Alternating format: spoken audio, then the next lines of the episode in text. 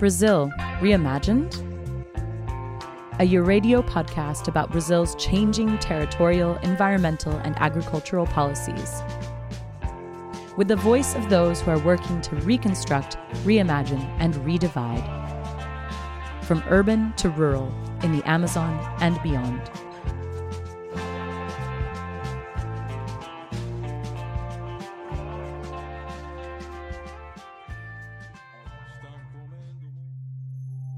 Brazil's Wild West. The new settlers have fought over lands and invaded some Indian reserves. The miners have polluted the rivers. Forests are burned to the ground each dry season. But western Mato Grosso and Rondonia today are the home of 3 million people who went there seeking land and resources and are permanent producers of coffee, cattle, cocoa, and grains. In Brazil, agribusiness has become an environmental nightmare. In the eastern state of Rondonia, organized groups fight for farmland attribution. Jair Bolsonaro's government claims they are protecting the Amazon. But with behind the official propaganda, illegal occupations, and deforestation abound. Both of the news items you just heard talk about Rondonia, a region in the northwest of Brazil, next to the Bolivian border the place where I ended up staying and interviewing much longer than I initially expected. The first text you heard was an extract of an article published in the New York Times in March 1990. The second, entitled The Promised Land, was published by France 24 and 2021. Even though there's about 30 years difference between the two items, they talk about pretty much the same agricultural expansion, deforestation, farmers or settlers moving to the promised land. These issues were also what made me decide to go to the region in the first place. Because Rondonia, situated in the so called Arc of Deforestation, is known as the region where the agricultural border still advances, causing conflicts over protected areas. I wondered whether here, the political transition also gave reason to hope for change or the contrary, given the fact that it was also one of the regions with the highest percentage of Bolsonaro voters. What made me decide to stay, however, were the inspiring people, initiatives, and projects I found to resist, to reforest, to change production modes, to reconstruct and reimagine the region, despite the difficulties, beyond the political reality.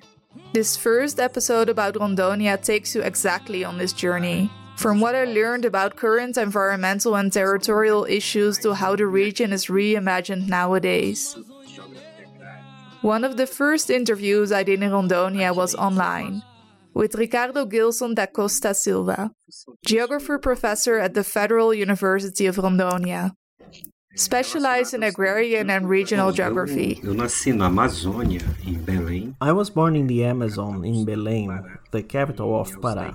When I was 10 years old, my parents migrated to Porto Velho. That was in 84. I was 10 when we arrived in Porto Velho, the capital of the recently created state of Rondonia. He taught me more about the history of the region, about exploration, exploitation, colonization, and agricultural expansion. Since the colonization by the Portuguese, the Amazon region has always been a great area to be known and dominated in the eyes of the state, but always has been exploited for some natural resource.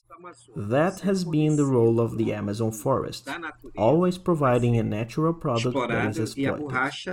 From 1950 and especially in 1960, the state made itself more present in the Amazon with public structures, public agencies, and public institutions that, in general, coordinate what is called the modernization of the Amazon in the books. So, what was it? It meant encouraging a timber, mineral, and agricultural exploitation economy in the Amazon. From the state's point of view, it was labeled as modernization. In addition to those extractive economies, the expansion also included the growth of cities, and urban development itself is another critical element. Since the 1960s, it has modified the geography of the Amazon. That process of modernization has meant for the indigenous peoples in particular a process of invasion. Modernization in the Amazon meant the invasion of areas where not only the indigenous peoples lived, but also the caboclo population that lived on the riverbanks. Why? Because from the 1970s onwards, the idea of commodification of land appeared in the social plan. So we see a transformation of the land, nature, and land into merchandise. This sociality of the metamorphosis of nature into merchandise ends up causing much conflict and a process of invasions and deforestation in general. Rondonia was one of the states most impacted by the modernization process in the Amazon when analyzing the 1970s and 1980s environmental impacts. The most transformative policies of the region were two poles agribusiness and the mining. Centenas de lavradores pobres do resto do Brasil estavam chegando todos os dias a pequenas cidades como Ariquemes.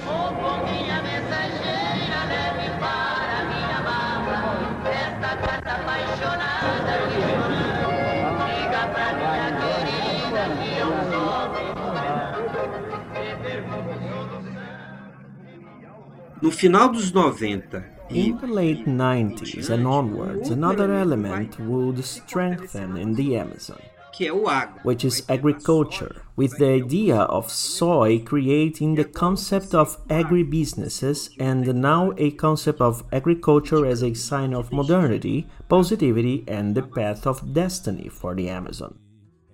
Então, quando se circula. So, when you hang around, for example, Rondonia, you have a systematic propaganda of agriculture as something very positive from an economic and modernization perspective. It is something that I would say is almost messianic, almost religious. Agribusiness has difficulty defending diversity and biodiversity in the Amazon. They have a mono nature view and in the case of the Amazon, the territorial political logic is to transform the biodiversity into a monoculture. To increase deforestation for pasture or grains. So that logic has no biodiversity. There is a perspective of mononature. This is also an important issue because it affects protected territories. And then, in my view, agribusiness develops environmental racism in the Amazon against indigenous peoples and traditional communities, because from that perspective, there is only economic, political, and aesthetic value from the agro point of view if it is used in an agricultural economy.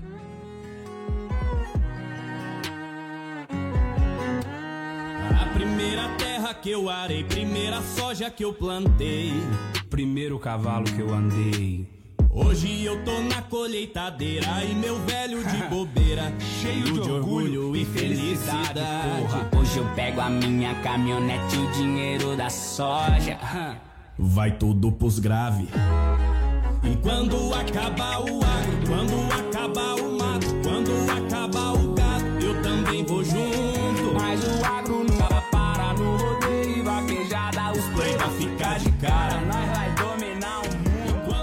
As Professor da Costa Silva underlined when talking about the present day agriculture in Rondonia, it is important to underline the coexistence of different types of farmers.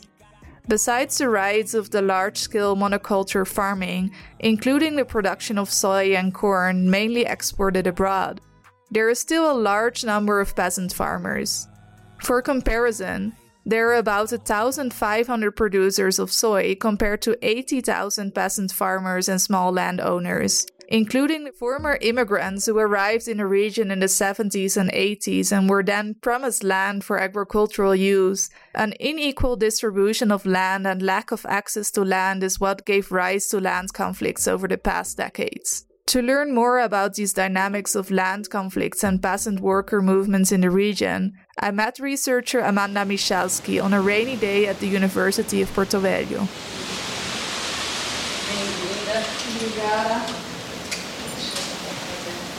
Besides working as a geography researcher at the university, Amanda also works for the Pastoral Land Commission, the CPT, which conducts analysis of land conflicts in Brazil. The state of Rondônia unfortunately has in recent years, in fact it always has, been in the first positions in relation to the issue of land conflicts, whether due to death threats or, unfortunately, to the question of number of murders. It is always in the first positions. According to Amanda, there are several causes of these conflicts the main being the lack of investment in agrarian reform policies to distribute land among landless peasants in the region.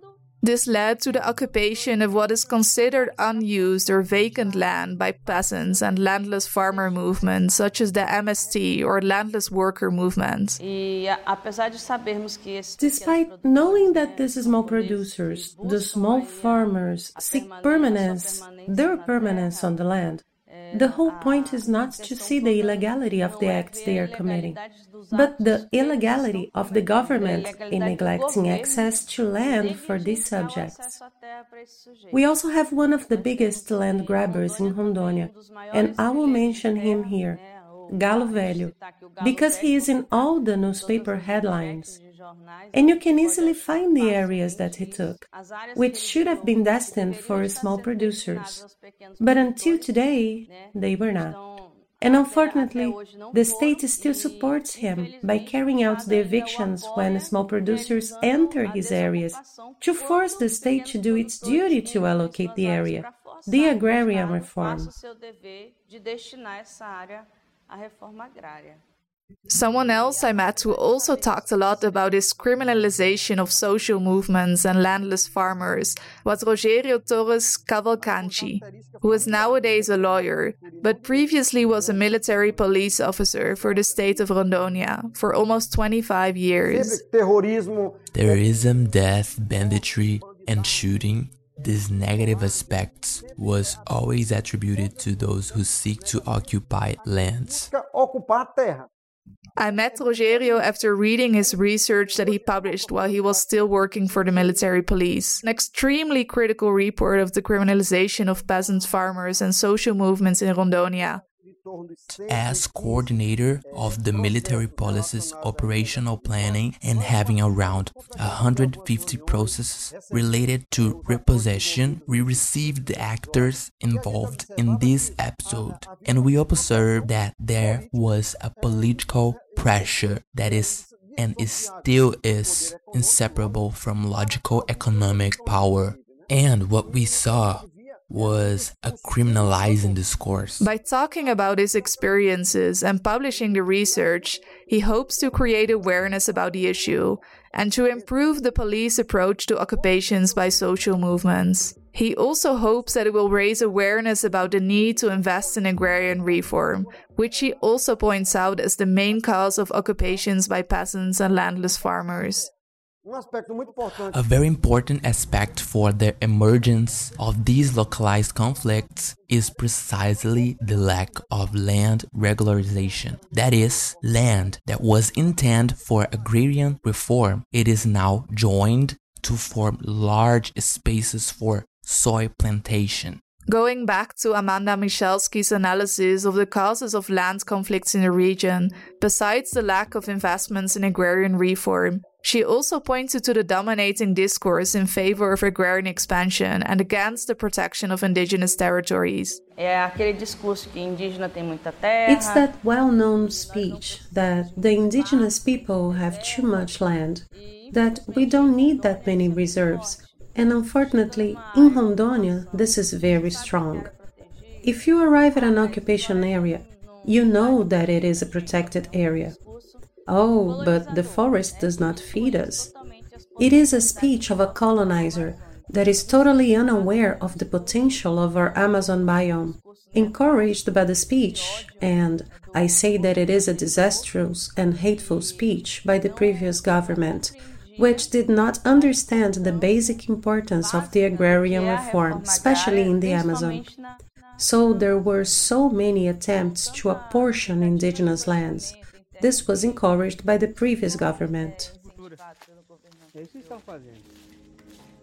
On the Bolivian border, in the middle of the Amazon rainforest, the state of Rondônia has already lost more than 40% of its native forest to agrobusiness, a sector whose interests are ardently defended by President Jair Bolsonaro. Since his election, the region has seen a record of invasions of indigenous lands and public parks. In the local legislature, the powerful agricultural lobby makes no secret of its intentions. At the end of the interviews, both Amanda Michalski and Ricardo da Costa Silva expressed their hopes that the new federal government will, as promised, invest more in agrarian reform, sustainable agriculture, protected areas, and in the environmental institutions dismantled under Bolsonaro. But what is also extremely important, underlined Amanda, is to invest in changing the way of thinking in the region. For those who live in the region, to actually recognize themselves as Amazonidas, inhabitants of the Amazon. We must have governments in the Amazon that encourage awareness of what the Amazon is. There is a whole process of reorganizing life, thinking, the education for those who live in the Amazon to recognize themselves as Amazonians. I'm an elementary school teacher, and I always ask my students what the Amazon is. I ask them, What is the Amazon for you? It's sad to see in big cities, in urban areas. Sometimes the person doesn't even feel connected to this Amazon. When they talk about the Amazon, they talk about something far away and only remember about the indigenous and the forest. But you are a part of it, right? To delve deeper into this process of reimagination, to rethink the image of the region based on the different stories and histories that exist, I decided to talk to two people from whom images and imagining is their profession. In February, I met two of the region's renowned photographers, Marcela Bonfim and Ederson Lauri, whose work is currently presented in the Museum of Rondonian History in Porto Velho. Both have been working to portray the region's population and its diversity from different perspectives. I asked them about the potential impact of their work and about what they hope to achieve with their images. Ederson Lauri talked about the importance of showing the perspectives of the different communities living in the region and their relation to space. His book, Rondonia, pictures indigenous communities, river communities, and peasants in different places in the region. For me, it was in sharp contrast with the image of agrarian expansion and environmental destruction I had before arriving. It's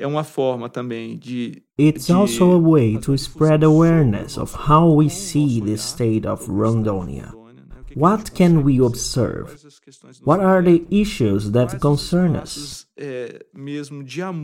What are the spaces of love that we find in our experiences? It is there, once again, that we counter the perverse process that tries to occupy spaces and communities and the people who have been resisting for so many years. They exist out there showing such care and hospitality. And it's for those communities that we often feel compelled to produce these materials. Oh, you have to come here, you have to record, you have to photograph. We need this image. Ederson explained that this work of recognition of the community's relation with their land, the space they live in, also stems from his own experience growing up in the periphery of the region. It is not just about changing the image of Rondonia. This recognition effort arises from our experience with these spaces and these people. In my specific case, it did not occur with the intentionality of an artist. It emerged from participating in those spaces and with those people, making images to be used by them as requested. The commitment, after recognition, is to give feedback, deliver the photographs, and for people to see themselves and me in these photographs because I grew up here in Rondônia. Marcela Bonfim explained that for her, her project Amazonia Negra, which has already been presented in 13 states in Brazil, came from the necessity to recognize ourselves as a black person in the region and to visualize the presence of black people in the Amazon. dessa própria desse próprio interesse de me situar num lugar, né? It arose from my interest to situate myself in the place.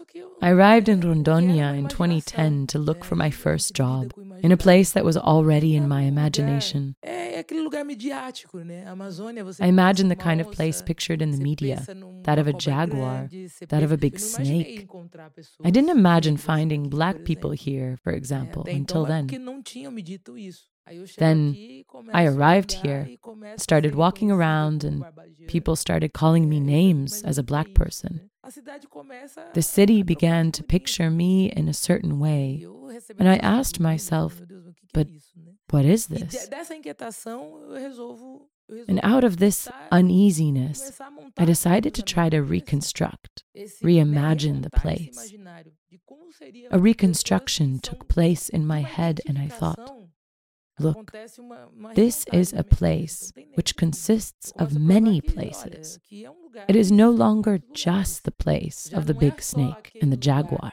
da cobra grande, da onça, se você percebe. Then for me, from one Amazon emerged several Amazons, and especially the black one.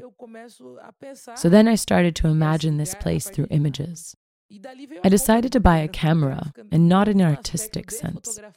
I think it was also very symbolic. I didn't even know how to photograph.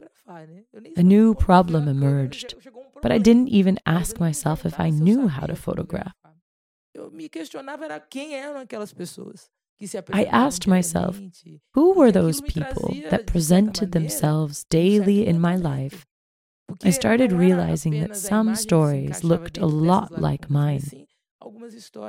Today, for me, the Black Amazon, it exists, it is there. Ele é, ele é para mim. It comes from this process of imagining myself all the time and recognizing myself all the time. Because we need this imagination, the image, to recognize, to be recognized. Recently, the two photographers also published a joint book together with photographer Luis Brito entitled uh, O Divino Guaporé, about one of the region's largest but largely unrecognized pilgrimages, organized for as long as people can remember in the valley of Guaporé, an important place in the history of the region. It was here at the border of what is now Rondonia and Bolivia that the former black slaves who managed to escape started to manage their own territories, quilombolas, in Brazil officially recognized as protected lands of descendants of escaped slaves. It is in this area, close to where black Amazonian hero Teresa de Benguela organized resistance, that over 40 quilombola indigenous and river communities yearly gather to worship their own divines. O Divino Guaporé. Ederson and Marcela explain how important the feedback of the communities they photographed is to them. When we prepare a documentary or a book with that big effort, where these photographers from other times come together around the narrative of telling the story of the divine, it was also something very, very important, very strong for us. Because it was very well received. That's what I'm telling you. When you take the book to Guaporé, it's a huge family. It's like, oh, my uncle is here and my father is here. Taking this book through the Vale do Guaporé region is amazing. A person starts looking at the book and suddenly they find their relative there. It's a family album. I like it. It's very powerful. It is there that they find themselves, get emotional, and cry because it's very, very powerful. Marcela ended the interview by explaining the importance and power of photography. To recognize herself through images, and thereby also recognizing others, their presence, to construct a new collective image of a place together. A fotografia é um poder. Photography is powerful. And it is not in the click, but it is being able to think about the moment when to click. It's being able to put your imagination to work to create an image that fits you the most. So, for me, this book, sometimes I look at it at home and say, My God, it exists. Aqui em vida, olhar e falar, olha aqui, it is a piece that we brought into this world. And the coolest part is the feedback from the communities when they recognize themselves. Essa construção coletiva, eu sempre diz pensar This is constructing. It is creating collectively. I think it's important to think in images. The vital image. What would that be? De se obter na sua melhor And from versão that, possível. you can create the best version of yourself. Amazônia Negra. Tem negro sim, tem negro sim, tem negro sim, tem negro sim. Amazônia Negra.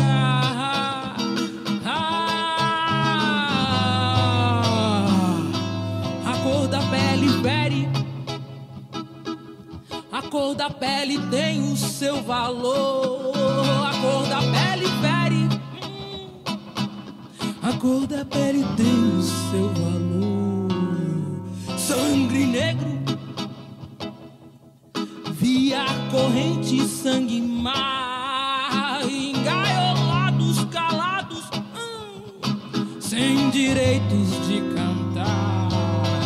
Sangue negro, negro, negro, via corrente, sangue mar,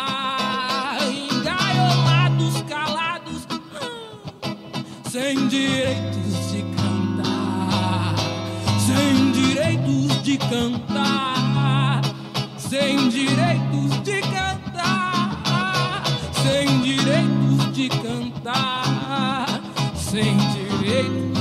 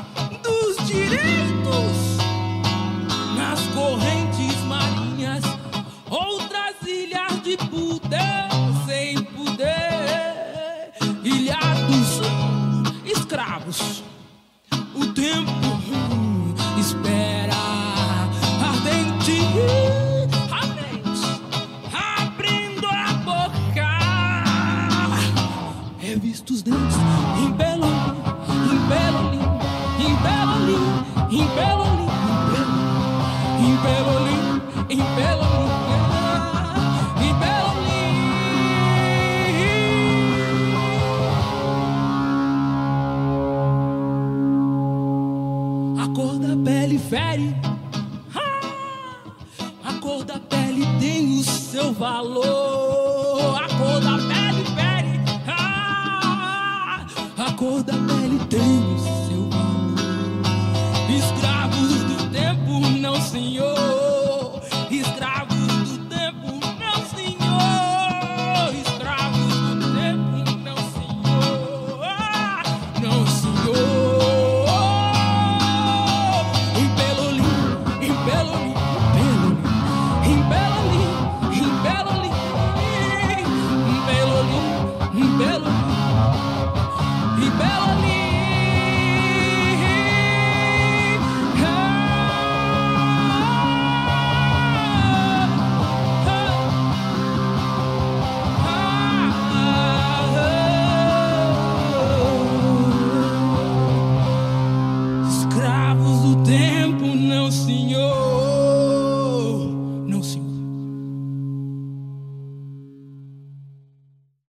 Thank you for listening to this second episode of Brazil Reimagined. The interviews for this episode were conducted in Porto Velho, Rondônia, between January 3rd and February 24th, 2023. The music you hear during this episode, from the beginning to the end, was Um Sonho by Nação Zumbi, O Agro Nunca Para by Os Agroboy, and Amazonia Negra by Marcela Bonfim. The last is a composition of poet Don Lauro and Marcela Bonfim and was recorded at the festival Cantos das Marias.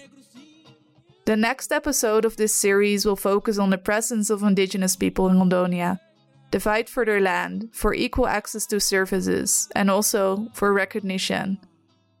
Thank you for listening.